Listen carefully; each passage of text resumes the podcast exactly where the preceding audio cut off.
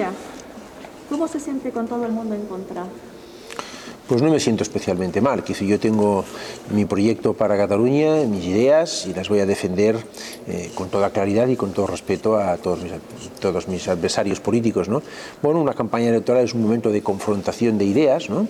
Yo mientras se haga con respeto y con, en fin, con educación no, no tengo ningún inconveniente que contraste conmigo. Ujú.